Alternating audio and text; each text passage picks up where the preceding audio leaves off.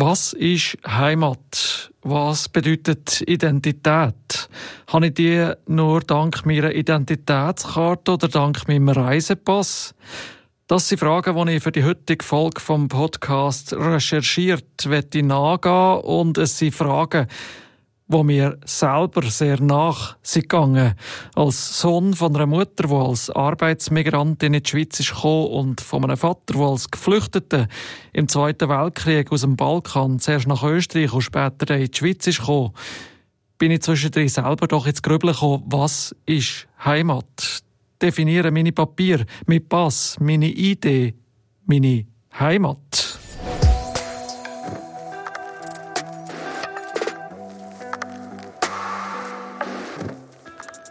100 Millionen von Menschen, so viel sind nach Schätzungen von Experten und Hilfswerken auf der Flucht weltweit und immer wieder kommen Geflüchtete zu uns in die Schweiz. Gemäss Asylstatistiken vom Staatssekretariat für Migration vom Sommer sind es vor allem Menschen aus Herkunftsländern wie der Türkei, Afghanistan, Syrien oder Eritrea die da bei uns um Asyl beten. Aber auch aus dem Kriegsgebiet der Ukraine sind in den letzten Jahren Leute gekommen.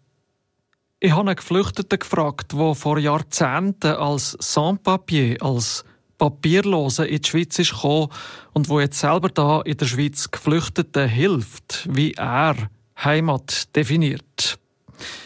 Die Schweizerische Evangelische Allianz ist eine von mehreren kirchlichen Organisationen, die sich im Bereich Migration und interkulturelle Arbeit engagiert.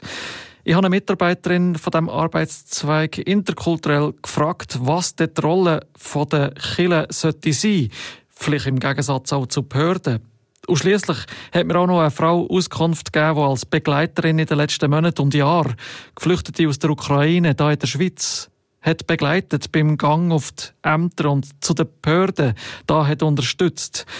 Wie sie das hat erlebt, das habe ich von ihr wissen. Als Host begleitet euch für die Folge von Recherchiert der Georg Hoffmann. Recherchiert. Ein Podcast von ERF Medien Schweiz über gesellschaftliche Themen von A bis Z.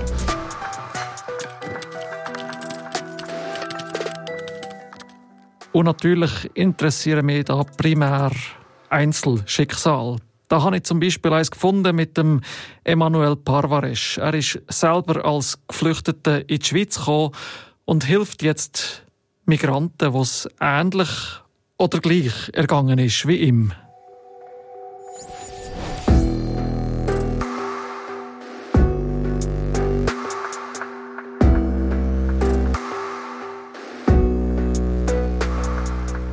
Der Emanuel Parvares wohnt in Basel. Er ist Geschäftsleiter vom Verein Inklusiv in Zürich.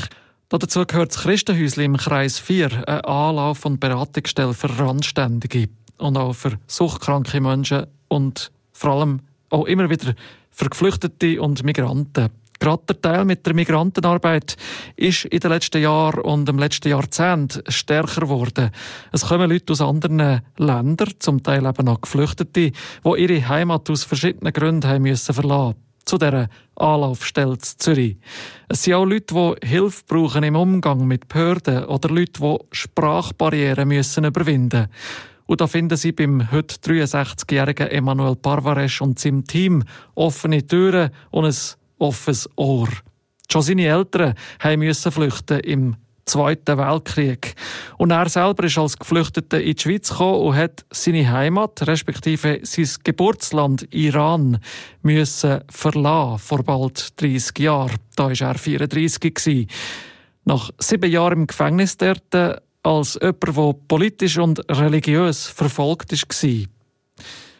Und hier in Zürich hat er dann in Anführungs- und Schlusszeichen eine neue Heimat gefunden. Nicht nur als dann eben Heimatlose, sondern auch als Papierlose ohne Pass. So erzählt mir der Emanuel seine Lebensgeschichte, wo ich mit ihm im Hinterhof vom Christenhäusli im Kreis 4 zu Zürich mich getroffen und mit ihm das besprochen. Ich musste auch äh, flüchten und äh, das, ist, das war äh, nicht einfach so ohne Papier Und nach meinen sieben Jahren Gefängnis, ohne Papier, ich habe keinen Pass gehabt. Oder das ist so schwierig, weil ja, das unterwegs auf den Bergen und wo ich war immer Angst, Angst, dass ja, wie geht's weiter? Das hat ein paar Monate, ich war unter, äh, einfach das, ja, in verschiedenen Ländern und das, äh, ja, wenn, ich habe nicht gewusst, was kommt zu mir. Und äh, wenn man denkt, ja, wie morgen was kommt, wo ich gehöre, und das ist, ja, das ist eine sehr schwierige Situation ist. Wenn du hast keine Papier und du kannst nicht wieder, äh, schlimmste ist auch, du weißt, du kannst nicht zurück wieder in deine Heimat. Und du musst einfach das Wege dich entscheiden, gehst du oder dass du weißt nicht, was kommt zu dir. Wieso hast du gewusst, äh, dass du nicht zurück in deine Heimat kannst? Also du bist aus dem Iran, wie wir es heute kennen, äh, geflohen, oder? Ja, ja Hintergrund, ich komme aus, äh, von einer äh, jüdischen Familie und äh, wir sind auch, dass meine Eltern, sie müssten auch früher im Zweiten Weltkrieg flüchten. Und das ist das äh, oder wir haben Politikprobleme und äh, ich war fünf Jahre im Krieg und äh, dass ich war gegen Krieg im Iran. Sie haben gewusst und auch Glaube war wichtigste. Und äh, das ist das, ja, das, äh, diese sieben Jahre war für mich eine Hölle. Und ich habe gewusst, dass ich ich habe keine Chance zurück nach Iran, weil sie, äh, ja, sie töten. Und das, das ist klar. Bis heute auch. Meine Familie sind unter Kontrolle. Sehr schwierige Situation für viele Flüchtlinge. Ja, das, äh, ja. Also warst du in ihren Augen Deserteur, äh, weil du nicht am Krieg äh, teilnehmen wolltest? Ja, äh, ich habe äh, dort diese fünf Jahre, ich musste äh, ja folgen, was sie haben mir befehlt, aber das ich ich habe von das war nicht von mir persönlich, ich muss ich wollte nicht, aber ich musste, weil war Todesstrafe. Und das war schrecklich, wenn du ja das du musst machen, aber das du weißt nicht auch wer ist dein Feind. Oder das ist das, und du weißt nicht, vorne ist deine Feind oder hinter, weil das Regime eigene Leute selber hat umgebracht und hat für Eltern E-Mail, sie haben gesagt, ja, dass äh, sie sind äh, Feinde, sie haben getötet, aber das war nicht äh, wahr, was sie haben erzählt. Oder so, wenn du lebst immer in Angst.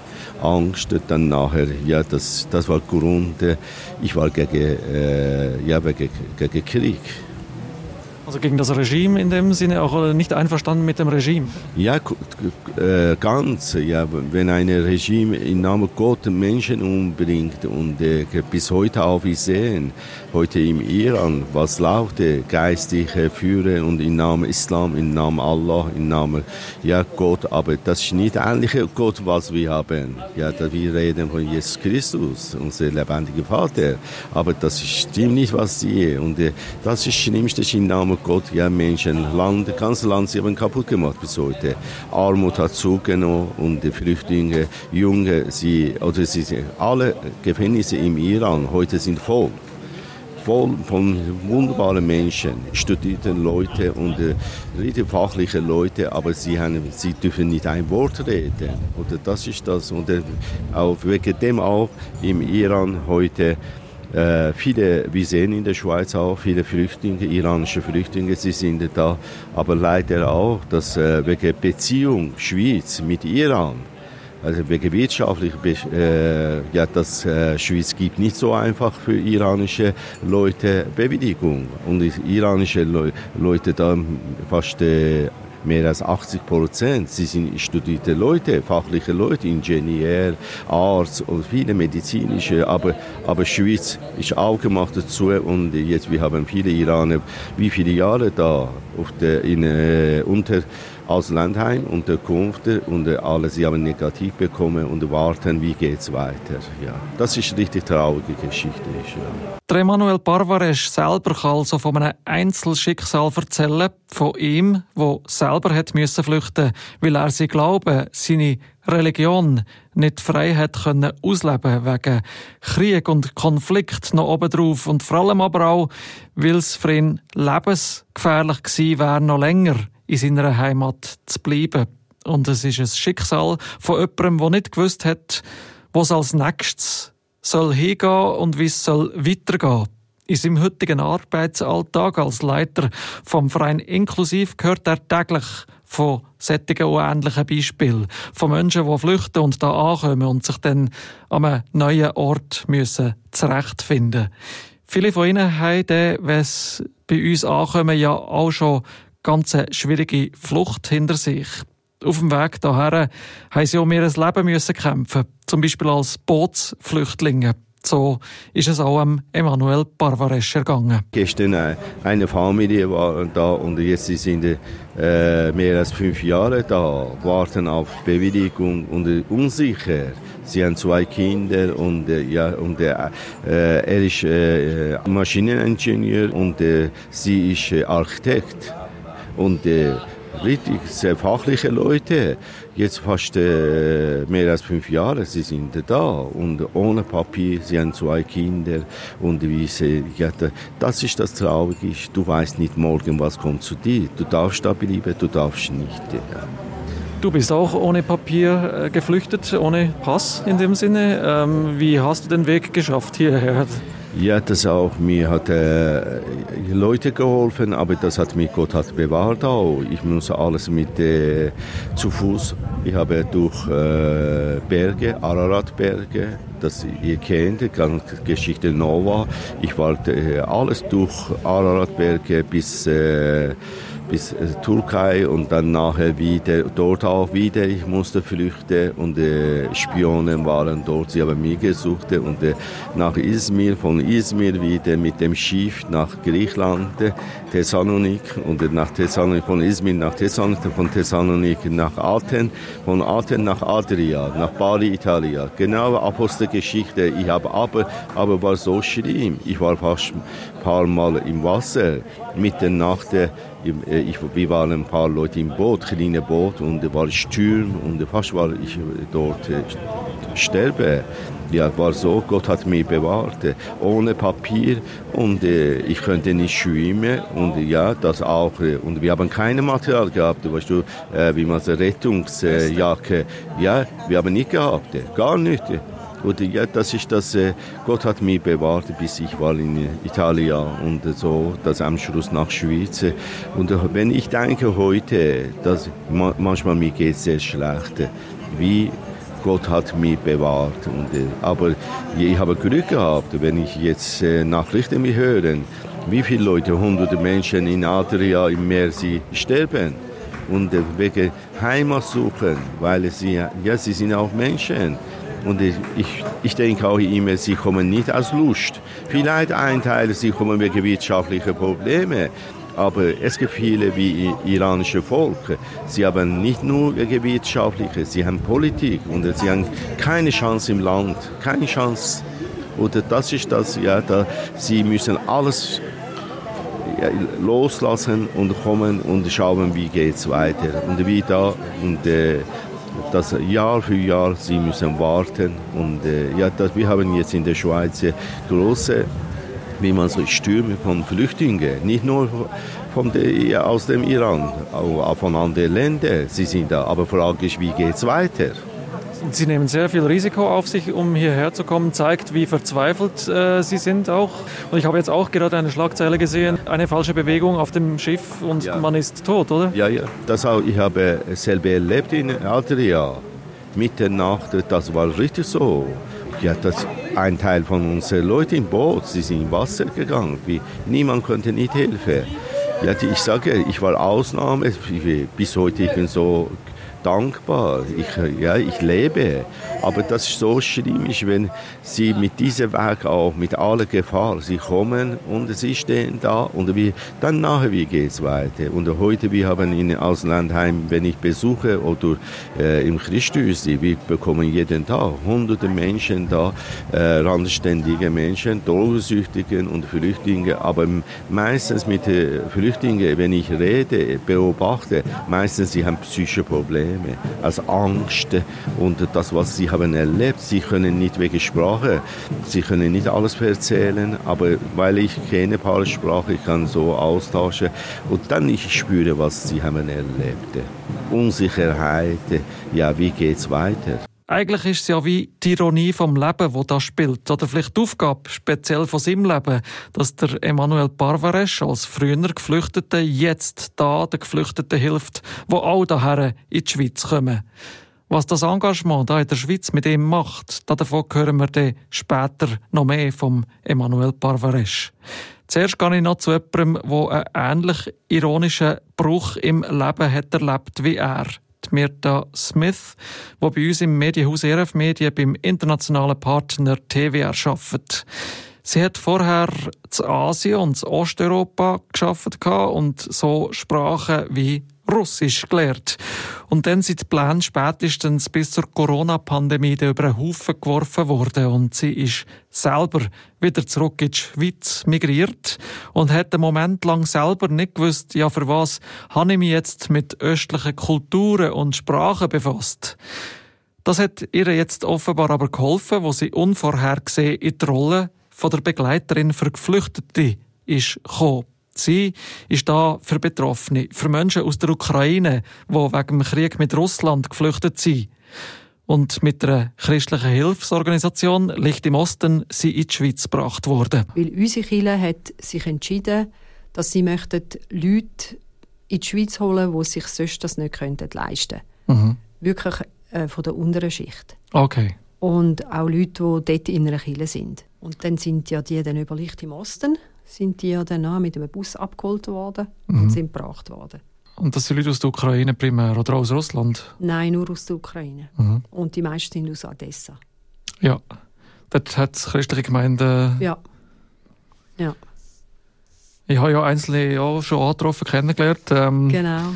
Und so insgesamt das Bild, das man ja vielleicht mittlerweile auch hat, äh, nach dem Russland-Ukraine-Konflikt, Eskalation, also von etwas, was ja schon lange gelaufen ist, ähm, aber jetzt so richtig in einen Krieg ausgeartet ist, oder, äh, ist vielleicht auch eine Entwicklung, die man schon im Balkankrieg gesehen hat, so, die Flucht ist eine andere heute jetzt, also, die Leute flüchten anders, oder? Oder wie, wie beobachtest du das? Ich es kann sein, dass jemand mit dem Flugzeug kommt. das ist so, ja. Eben die, die es zahlen können, die, die flüchten mit dem Flugzeug, andere kommen mit dem Bus. Mhm. Auch die, die jetzt zurückgehen zum Teil, gehen mit Flixbus, äh, wenn sie irgendwelche Verwandte gehen, besuchen oder Bekannte oder aus irgendeinem Grund zurückgehen, um sich äh, zum, zum Zahnarzt zu gehen. Das ist ein Grund, warum sie oft zurückgehen, weil in der Schweiz wird einfach nur Notfallbehandlung gezahlt. Mhm. Und die haben ganz schlechte Zähne, von dem her wenn sie zurückgehen, dann gehen sie auch immer gerade zum Zahnarzt. Mhm. Und da in der Schweiz, hast du jetzt gerade, bevor wir die Aufnahme gestartet haben, äh, gesagt, ist ja auch so, dass sie müssen begleitet werden zu medizinischen Untersuchungen. ja, das ist ja so. Mhm. Ja, vor allem am Anfang haben wir zwar von der, vom Sozialamt einen, jemanden zugewiesen bekommen, eine Arztin Uster, die eine Frau hat, die Ukrainerin ist, aber wir sind gleich immer mit, weil sie ist ja dann nicht in der Praxis gewesen, die hätte müssen anfordern. Mhm. Und wir haben dann schon einfach, entweder mein Mann und ich sind, sind immer mitgegangen dort. Und jetzt haben wir zum Glück im Pfäffiken eine russisch sprechende Ärztin. Jetzt habe ich alle, die wir sonst schon irgendwo hatten, können zu ihr schicken. Mhm. Und jetzt können sie das auch selber. Mhm. Eigentlich muss ich jetzt meistens nur noch Termin abmachen für sie, weil das halt am Telefon mit einer, mit einer Praxisassistentin ist, die dann die Sprache nicht kann, aber mhm. zum Arzt können sie jetzt dort. Du musst müssen übersetzen vorher. Ja, und das ist mega schwierig, weil ich kenne ja das medizinische, die Ausdrücke auch nicht. Mhm. Ich konnte es dann auch nur können umschreiben und so. Mhm. Und dann hörst du ja auch vertrauliche Informationen, die du eigentlich gar nicht willst, mhm. wissen oder hören. Und eine Ärztin zum Beispiel, wo wir sind am Anfang äh, mit der Ukrainer, die hat gesagt, sie will uns nicht dabei haben, sie macht das mit dem Translator. Mhm mit einem Übersetzungsprogramm. Und äh, eben wegen vertraulichen Informationen, die sind dann, haben das ganz komisch gefunden, dass ich dort nicht dabei sein darf. Und die hat dann aber jetzt aufgehört und die haben wir jetzt zu dieser Russisch-Sprechenden bringen also es war Russisch gefragt gewesen, sicher und Englisch und was ist noch alles gefragt? ja, vor allem Russisch und Englisch zum Teil hat man auch können brauchen. Wie stellen wir das vor? Also wenn eben die Leute mit dem Bus abgeholt werden, das ist ja auch etwas Neues eigentlich. Mein Vater war schon geflüchtet im Balkan im Zweiten Weltkrieg und der ist dann auf eigene Faust dann irgendwie, hat er sich den Weg gebannt bis auf Zentraleuropa rauf. Das ist ja schon anders, kann man sagen, oder? Also dann ist man noch zum Teil ohne Papier einfach drauf los. Hat sie in dem Moment Zeit gegeben, um sich noch etwas zu organisieren? Oder ist es auch eher überstürzt passiert manchmal? Ich glaube, sie haben das Nötigste haben sie dabei gehabt, ihre Papiere und zum Teil auch ihre Diplome und so, die sie dann auch hier gebraucht haben. Sie mhm. haben alle Papiere gehabt, zum Teil halt einfach, später ist noch eine Frau gekommen, die hat wirklich einen uralten Pass, wo jetzt, äh, wo niemand mehr hat. Die Jüngeren, die haben aber schon so digitale, kleine mhm. Kärtchen, so wie bei uns, so die äh, Identitätskarten. Aber ähm, Nein, die haben eigentlich schon das meiste dabei gehabt. Was sie jetzt halt nicht so haben, sind so ihre Bankinformationen und alles, was eigentlich das Sozialamt interessiert ist. Das können sie auch da gar nicht nutzen und nicht brauchen, von dem her. Also gar keinen Zugriff auf ihre Ersparnis in, in der alten Heimat? Wenn sie Ersparnis hätten, dann hätten sie Zugriff. Aber die, mhm. die bei uns, äh, zu uns gekommen sind, die haben das nicht. Mhm. Das sind wirklich... Äh, Arme. Arme. Und, und die, die einfach irgendwie von der Hand ins Maul gelebt haben, sie sind arbeiten, mit dem haben sie sich nachher das Leben mhm. finanziert und die haben eigentlich kein Erspartes. Hm. Es kommen also viele Aspekte zusammen. Wirtschaftlicher Status, Zugehörigkeit, die Frage vor Heimat. Wenn man mit Menschen redet, die migriert oder geflüchtet sind, kommt bald einmal auch die Frage, ja, ist jetzt der Ankunftsort neue Heimat oder gehen äh, wollen die Leute wieder zurück in die alte Heimat. Kommen speziell jetzt auch Menschen aus der Ukraine zu uns mit der Absicht zum Bleiben? Oder kommen sie auf die Idee, dann mal wieder zurückzugehen? Das habe ich die Betreuerin Mirta Smith weitergefragt. Ich glaube, das ist sehr unterschiedlich. Die einen sind schon mit der Absicht gekommen, zum Bleiben. Wir haben hier ein Bärli, das aufgesprungen ist, das äh, nicht von dieser Kirche war. Und die sind schon mit dieser Absicht gekommen, um da zu bleiben, weil die haben schon Leute aus der Familie hier in der Schweiz vorher, vor dem Krieg. Aber die meisten jetzt, die von dieser Kirche gekommen sind, die haben alle das Gefühl, in zwei Wochen ist der Krieg vorbei und dann gehen wir wieder heim. Die haben auch nur so gepackt.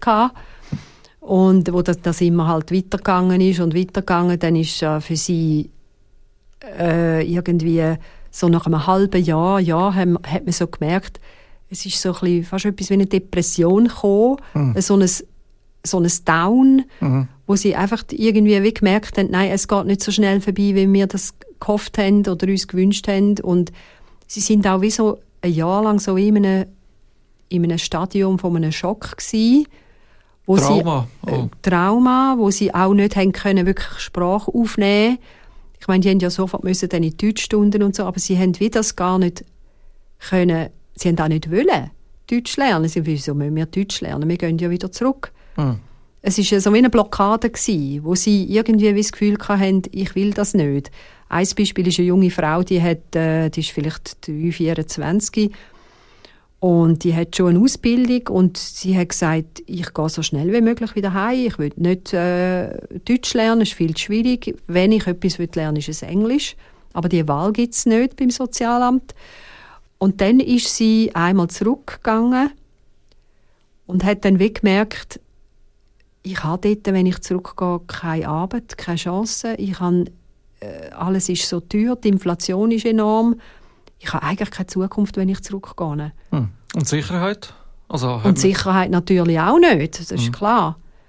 Aber ähm, das wäre noch eins, mit dem zu leben. Aber wenn man wirklich auch eine Chance hätte, also ökonomisch und auch ja. politisch, also eigentlich No-Go. Ja, genau. No und return. auch ihr Vater hat gesagt, du hast da wirklich keine Zukunft, bleib dort. Und dann, als sie zurückgekommen ist, hat sie wie gesagt, ist wie ein Schalter übergekippt. Da hat sie mir gesagt, ich verstehe es jetzt. Mhm. Dass ich muss meine Zukunft da aufbauen dass ich muss Deutsch lernen und dass ich, dass ich gar nicht mehr zurück und das machen, was ich eigentlich will. Mhm. Dort ist ja auch noch ein Punkt, irgendwo vielleicht eine Art des Heimweh, das sich einstellt, vielleicht, also früher oder später, oder vielleicht dann noch nicht, je nachdem. Ähm, ich kenne es aus der eigenen Familie, Migrantenfamilie oder auch Schwiegerfamilie.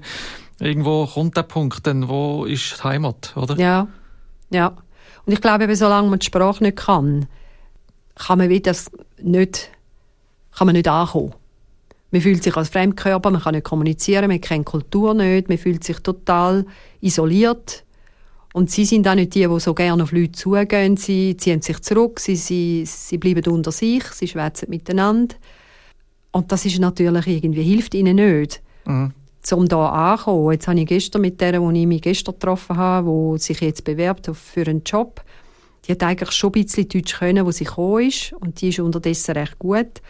Und sie hat gesagt, jetzt, wo ich mich verständigen kann, jetzt fühlt sich das mehr an wie Heimat. Man kann, man kann kommunizieren, man kann selber aufs Sozialamt, man kann selber zum Arzt, man kann sich bewegen und man lernt immer mehr Kultur kennen, was ist da akzeptabel und was nicht, was geht, was nicht und äh, eben mit dem Gesetz irgendwie, was sind Gesetze und Regeln und die haben oft schon Bussen bekommen, weil sie keinen Helm hatten auf dem Velo oder so und das ist für sie ganz so komisch. Was, was ist das eigentlich? Aber so Sachen müssen sie dann eben lernen oder Parkbussen und äh, so Zeug, wo vielleicht dort viel mehr drin liegt als bei uns, wo sie dann einfach irgendwie lernen auf die Härtetour. Wenn man sich jetzt einmal mit den Regeln, der Kultur und der Sprache am Ankunftsort hat vertraut gemacht oder dem ausgesetzt ist dann kommt man vielleicht irgendwo doch zur Erkenntnis, es könnte ja sein, dass man noch länger da bleibt, muss bleiben vielleicht. Und dann kommt vielleicht nochmal ganz eine neue Frage, ja, ist das jetzt einfach eine Zwischenstation oder ist das jetzt eben, ja, doch die neue Heimat? Ja, wir haben eine Familie, die hat vier Kinder und natürlich die Kinder sind eingeschult worden und alles und die, die sind unterdessen recht gut im Deutsch und dann ist natürlich schon für eine Familie dann die Frage gewesen, also sie haben von Anfang an gesagt, zwei Jahre bleiben wir auf jeden Fall da. Und äh, die zwei Jahre sind jetzt ja dann schon gleich um und der Krieg ist immer noch nicht fertig und, und dann ist natürlich schon die Frage, also ist jetzt die Zukunft der Kinder denn da in der Schweiz oder werden sie dann irgendwann wieder zurückgehen? Mhm. Und es ist immer so ein bisschen wie ein inneres Gespaltensein, glaube ich, für sie. Weil einerseits sehen sie, da gäbe es Chancen und Möglichkeiten, aber andererseits sind es gleich da die Ausländer ja. und haben nicht die gleichen Chancen wie die Schweizer, bis sie mal wirklich die Sprache können und integriert sind ganz. Mhm. Und für Kind ist es auch, sie fühlen sich auch immer irgendwie als Fremdkörper. Mhm. Und dann ist es, ist es schon sehr schwierig, dass man manchmal denkt, am besten gehen wir einfach zurück. Dort kennen wir alles, dort äh, eben ist das Leben für sie einfacher, aber dann andererseits wieder, wie, wie überleben wir dort? Wie können wir dort leben? Mhm. Es ist wie, es geht da nicht gut, aber auch dort nicht. Mhm. Aber wenn ich jetzt Kirche integrativ wirken und ihnen einen ja. Hafen bieten ja, als Kirche haben wir immer ähm, Gottesdienste übersetzt für sie. Auf Papier, also das Skript haben wir immer auf Russisch übersetzt und das kommen sie jeden Sonntag über. Dass sie können einfach folgen dem Text, aber sie kommen natürlich mit, nichts mit über von Ansagen und allem, was rundum auf Schweizerdeutsch läuft. Und dann ein Stück weit sind sie gleich ausgeschlossen. Mhm. Was unsere jetzt den Vorteil haben, hier zu Pfäffiken, ist, dass teils mehr Oster äh, einen Prediger hat von der Ukraine, der dort der Kirche angefangen hat und jetzt einen Zweig zu Pfäffiken aufgetan hat seit dem Frühling. Mhm. Und jetzt haben sie am Sonntag Nachmittag haben sie dort ihre eigene Gruppe, wo sie sich können treffen können. Eine Art Migrationskille. also einfach für, ja. für die Ukrainer eigentlich, ja, genau. russisch sprechende. Mhm. Und sie, sie, tun auch langsam jetzt umstellen auf Ukrainisch. Sie haben ja am Anfang die von Odessa, die, die reden alle Russisch. Mhm. Und weil es jetzt eben auch eigentlich der Zwang ist in, in der Ukraine selber, dass sie Ukrainisch reden haben sie jetzt auch hier angefangen, mehr Ukrainisch reden miteinander. Redest du auch Ukrainisch? Nein. Russisch? Russisch. ja. Ja, das entwickelt sich vielleicht dann auch eine Art Parallelgesellschaft, wie wir es bei anderen auch schon beobachtet haben, oder? Also Eritreer, äh, Leute aus Eritrea oder auch aus ganz vielen anderen Ländern, die dann wie ähm, da im Exil, in Anführungszeichen, mhm. so einen Mikrokosmos dann haben, oder? Ja, genau. genau. Ich finde, es, es hat ihnen ja auch geholfen, dass sie eine Gruppe haben, wo sie, wo sie sich können treffen können, wo sie können auch Freude und Leid teilen und Tipps äh, wie, wie, machst du das? Wie, wie, wie, hast du dich in dieser Situation verhalten? Sie lernen viel auch voneinander. Mhm. Oder eben, wenn es um einen Bewerbungsprozess geht oder um, um Kontakt teilen oder ich habe gehört von der, die hat das so und so gemacht und das hat funktioniert und äh, einfach so Insider-Tipps können sie auch gut miteinander teilen. Und das ist für sie natürlich dann auch ein Stück weit Heimat, denke ich. Mirta Smith hat uns von ihren Erfahrungen berichtet bei der Betreuung von Geflüchteten aus der Ukraine. Sie selber hilft jetzt also da in ihrer Heimat Schweiz den Menschen aus dem Osten, statt dass sie sich vor Ort im Osten engagiert, wie sie das ursprünglich mal hätte geplant gehabt. Im Gespräch mit der Mirta Smith habe ich viel davon gehört, was für eine Rolle Kille bei der Integration von Flüchtlingen kann spielen Dazu wollte ich noch mehr herausfinden, welche Rolle spielen Kirche und kirchliche Organisationen, wenn es darum geht, Geflüchtete zu unterstützen. Mit dieser Frage bin ich auf die Arbeitsgemeinschaft Interkulturell von der Schweizerischen Evangelischen Allianz zu. Da versteht man sich als Kompetenzzentrum für Flüchtlingsarbeit, Migration, Vernetzung und Bildung von Migranten, die in die Schweiz kommen. Umgekehrt auch als Vermittler zwischen Behörden und Migranten. Oder auch als Brücke zur Kille. Gäng am Flüchtlingssonntag im Juni engagiert man sich ja besonders, wenn es darum geht, das Thema Migration und Flucht in Killen zu thematisieren. Man kennt ja aus der Arbeitsgruppe die Lebenswelt der Geflüchteten und der Migranten, wie uns Ursula Eichenberger, Mitarbeiterin von der AG Interkulturell sagt. Sie ist zu tun, zudem auch noch Leiterin von der Kulturschulnetzwerk. Genau, ich treffe immer wieder Flüchtlinge, aber sicher auch Menschen, die Fluchthintergrund haben. Ich bin noch Netzwerkleiterin der Kulturschule und dort treffe ich immer wieder Flüchtlinge in den Kursen an die in die Schweiz kommen und dankbar sind, dass wir uns auch Zeit nehmen, ihnen Normen, Werte und Eigenheiten der Schweizer Kultur auch zu erklären. Und dann auch schon in Arbeit im Interkulturell sind dann Mitarbeitende aus internationalen Migrationskillen, die schon länger in der Schweiz haben, aber die meisten auch einen Fluchthintergrund haben. Es schaffen also auch Geflüchtete bei internationalen Kirchgemeinden in der Schweiz mit. Und bei dieser interkulturellen Arbeit geht es im Wesentlichen auch um die Frage, ja, wie kann man den Geflüchteten zu Ankommen bei uns erleichtern? Da hat man gerade wegen dem Ukraine-Krieg wieder Erfahrungen sammeln Ich denke, etwas, was wir ja auch gesehen haben im letzten Jahr, ist die praktische Hilfe. Viele Menschen, die flüchten, kommen mit sehr wenig und sind dankbar für Kleider, für Essen. Ja, wir haben ja gesehen, sogar für Unterkünfte, wo man sehr praktisch helfen kann.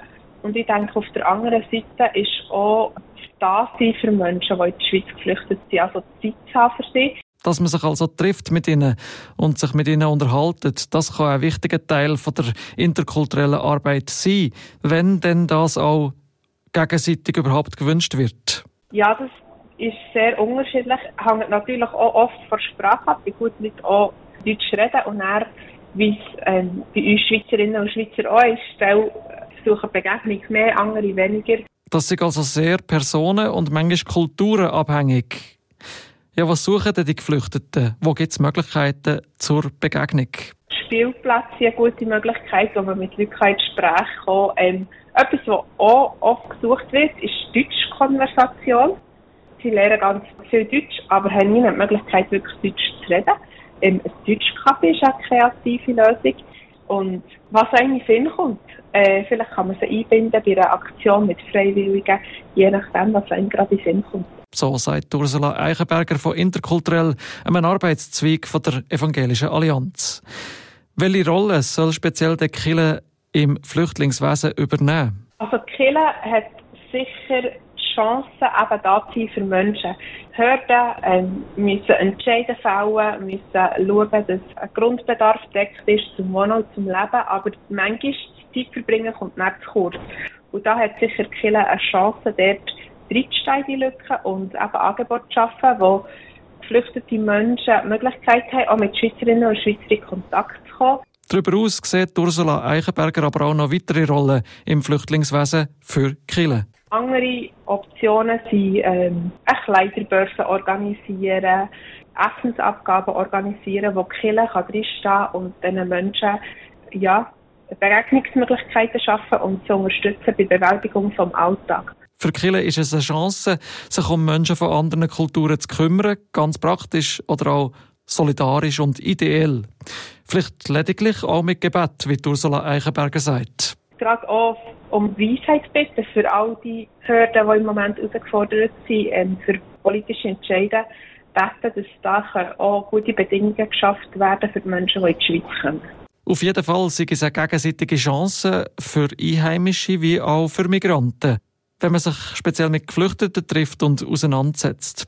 Auch gerade jetzt, wo Zuwandererinnen und Zuwanderer nicht immer eine freundliche Gesinnung und Stimmung entgegensteht da bei uns in der Schweiz, wie zum Beispiel eine politische Vorlage vorgesehen, wo das Bevölkerungswachstum respektive die Bevölkerung in der Schweiz unter 10 Millionen Menschen Grenzen begrenzen mit Menschen, die aus anderen Kulturen hier in der Schweiz leben, Zeit verbringen, ist ja immer eine Chance für uns, dass die Welt bunter wird, dass die Welt vielfältiger wird, dass man von ihren Kulturen kann lernen kann, dass man auch gerade von Aspekten kann lernen kann, die wir als Schweizerinnen und Schweizer Schwächen haben, was wo wir von ihren Stärken lernen können. Ich denke da gerade an Festfeiern, an Gemeinschaftsleben, ähm, wo wir sicher von von Menschen aus anderen Kulturen profitieren können. Ursula Eichenberger von der Arbeitsgruppe Interkulturell bei der Evangelischen Allianz. Sie hilft also Migrantinnen und Geflüchteten bei der Integration in der Schweiz in einem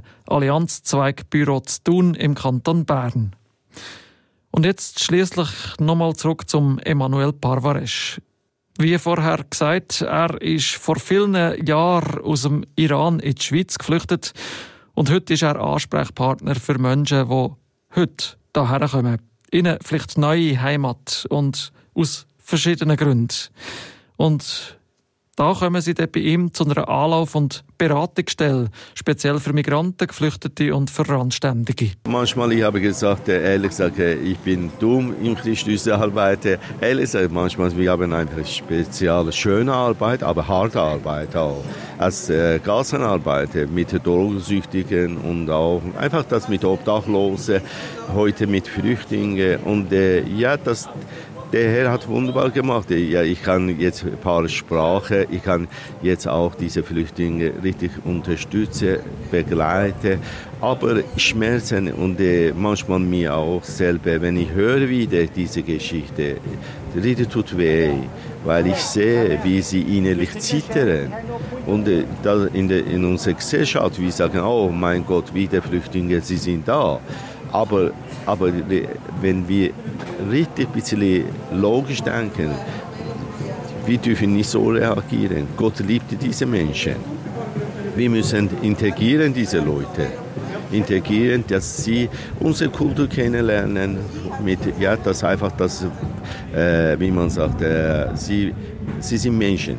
Zeit geben, Chance geben und sie wachsen mit uns.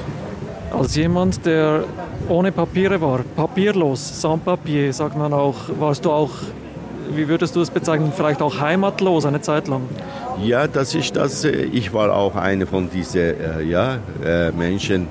Ich habe bis heute auch, ich habe, tut weh, wenn du, du, du lebst, ich habe Schweizer Pass, aber ja, bis heute iranische, äh, ich habe vor ein paar Wochen war, meine Mutter hat gesagt, ja, einfach äh, von meinem Namen im Land, sie haben gestrichen.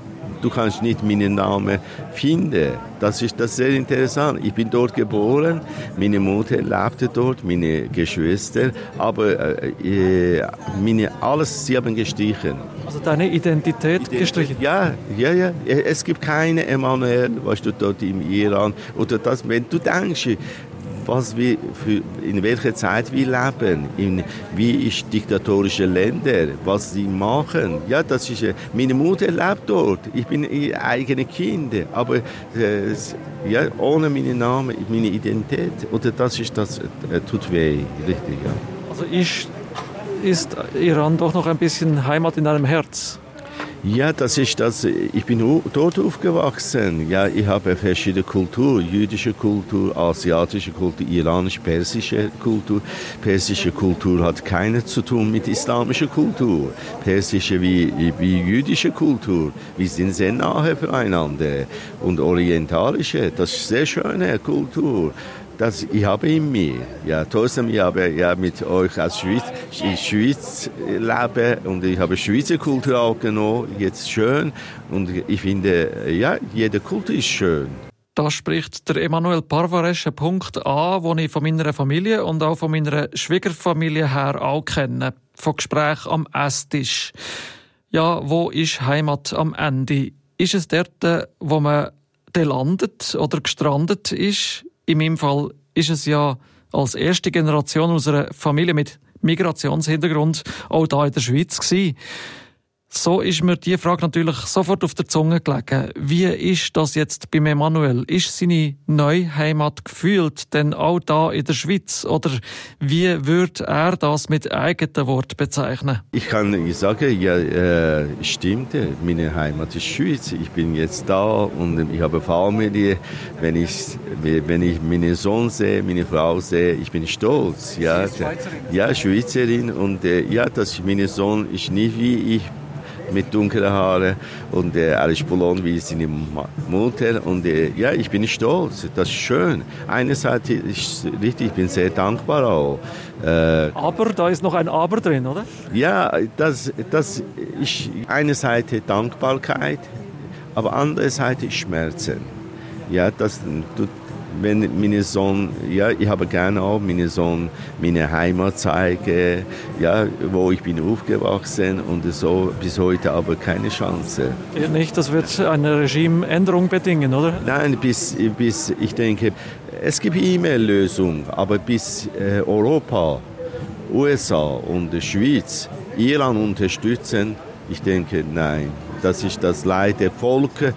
Wir haben wunderbare Volke persische Volk hat äh, ganz anders ist als Regimeleute. Regimeleute, sie sind einfach religiöse, fand, äh, wie man sagt, äh, Fanatiker. Ja, Fanatiker. Oder das hat mit Iran äh, Volk hat äh, keiner. Das ist gegangen. Aber wir hoffen einfach, wir beten auch, dass richtig Schweizer unsere, wie man sagt, bei Bund und einfach das Verantwortliche für Beziehung mit Iran, einfach das klarstehen und wir reden im Genf Menschenrecht. Ehrlich gesagt, das ist auch, wir haben jetzt iranische oder andere Flüchtlinge da und in Genf wir kämpfen wegen Menschenrechte und da, ja, das ist, wir sehen, zwei Politik läuft da, zwei, ja, und andere Seite, wie man sagt, Schweiz unterstützt das Iran-Regime und die EU, nicht nur Schweiz.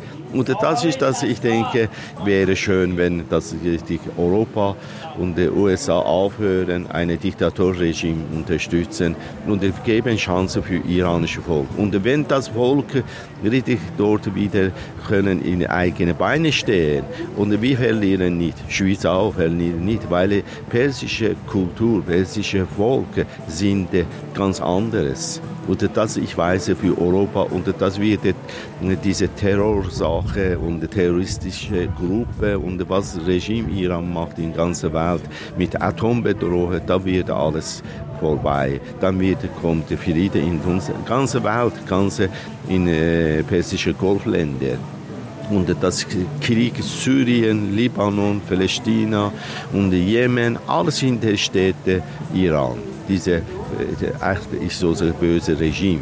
Iran das macht so kaputt ja das ist ja und das ist wegen dem auch wir haben heute äh, wie man sagt hunderttausende Iraner Land verlassen. Also heute wie ich wir müssen heimatlos da sein nur wegen das. Oder das ist Heimat verliere ist eine große Schmerz für viele Flüchtlinge Heimatlos bezeichnest du dich selber auch ein bisschen, aber nicht mehr papierlos. Oder wie soll ich das interpretieren? Ja, papierlos, ich bin beides. Papierlos, ich habe keine Papier, iranische Papier gehabt und jetzt als, äh, wie man sagt, heimatlos. Ich habe Heimat da, aber wenn ich denke, als, äh, wie man sagt, als Iraner, ja, das ist das, ja, Heimat verloren. Und wo ich bin geboren und das ist auch immer eine Schmerzen, wenn jemand mich fragt, ja, wo ist deine Heimat?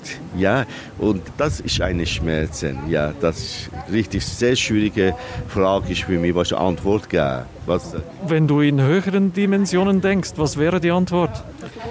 Höhere, ich denke, bei Gott, bei Jesus, wir sind alle, wir haben nur eine Heimat. Ja, das ist anders. Ja, das, das Du hast mir gesagt, Jerusalem ist auch deine Heimat. Ja, ja, Jerusalem ist sowieso, ich bin Jude und äh, also ich bin stolz auch als messianischer Jude, ja, dass äh, Jerusalem ist unser Zuhause und für Millionen Juden und auch für die ganze Welt.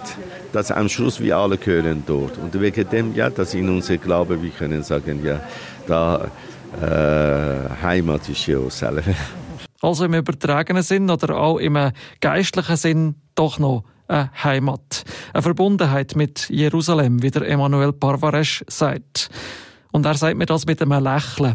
Und ich muss zugeben, ich bin froh um die Fröhlichkeit am Ende von unserem Gespräch, weil ich doch gemerkt habe, wie mein Interviewpartner die Fragen nach Identität und nach Heimat über weite Strecke vom Interview, wie ihn das bedrückt und auch traurig gemacht hat.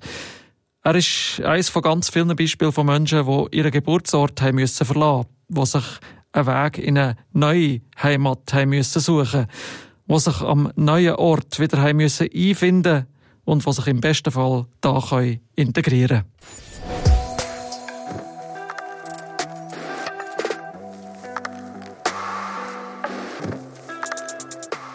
Was ist Heimat? Mit dieser Frage bin ich in die recherchierte Folge eingestiegen und bei den Gesprächen dazu habe ich gemerkt, wie das Betroffene beschäftigt, wo ihre Heimat haben müssen verlassen, vielleicht in einer neuen Heimat sein jetzt, wo vielleicht auch nicht immer können sagen, dass die Identitätspapiere, die sie jetzt haben, sollen gleichbedeutend sein mit Identifikation mit einem Wohn- oder Aufenthaltsort, gerade wenn man eben mehrere Heimaten hat. Sprache, Kultur, Verständigung, Freundschaften, Familie, all das kann sicher zu einem Heimatgefühl beitragen, dass man sich daheim fühlen an einem Ort. Aber irgendwie hat mir die Frage nach meiner eigenen Heimat noch nicht beantwortet. Als Teil von einer Familie und Schwiegerfamilie mit Migrationshintergrund. Da bin ich immer mit den Füßen an einem Ort und mit dem Herz vielleicht an einem anderen. Ich werde immer mehr als eine Heimat haben, wo ich mich ein bisschen weit identifiziere damit. Aber vielleicht nie mehr ganz und ausschließlich. Die Frage nach der Heimat ist und bleibt für mich ganz schwierig zu beantworten.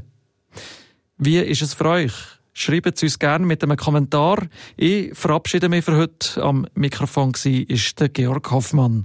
Recherchiert. Ein Podcast von RF Media Schweiz über gesellschaftliche Themen von A bis Z. Gibt es ein Thema, das euch bewegt und wir können recherchieren? Schreibt uns via Kontaktformular auf rfmedien.ch-podcast.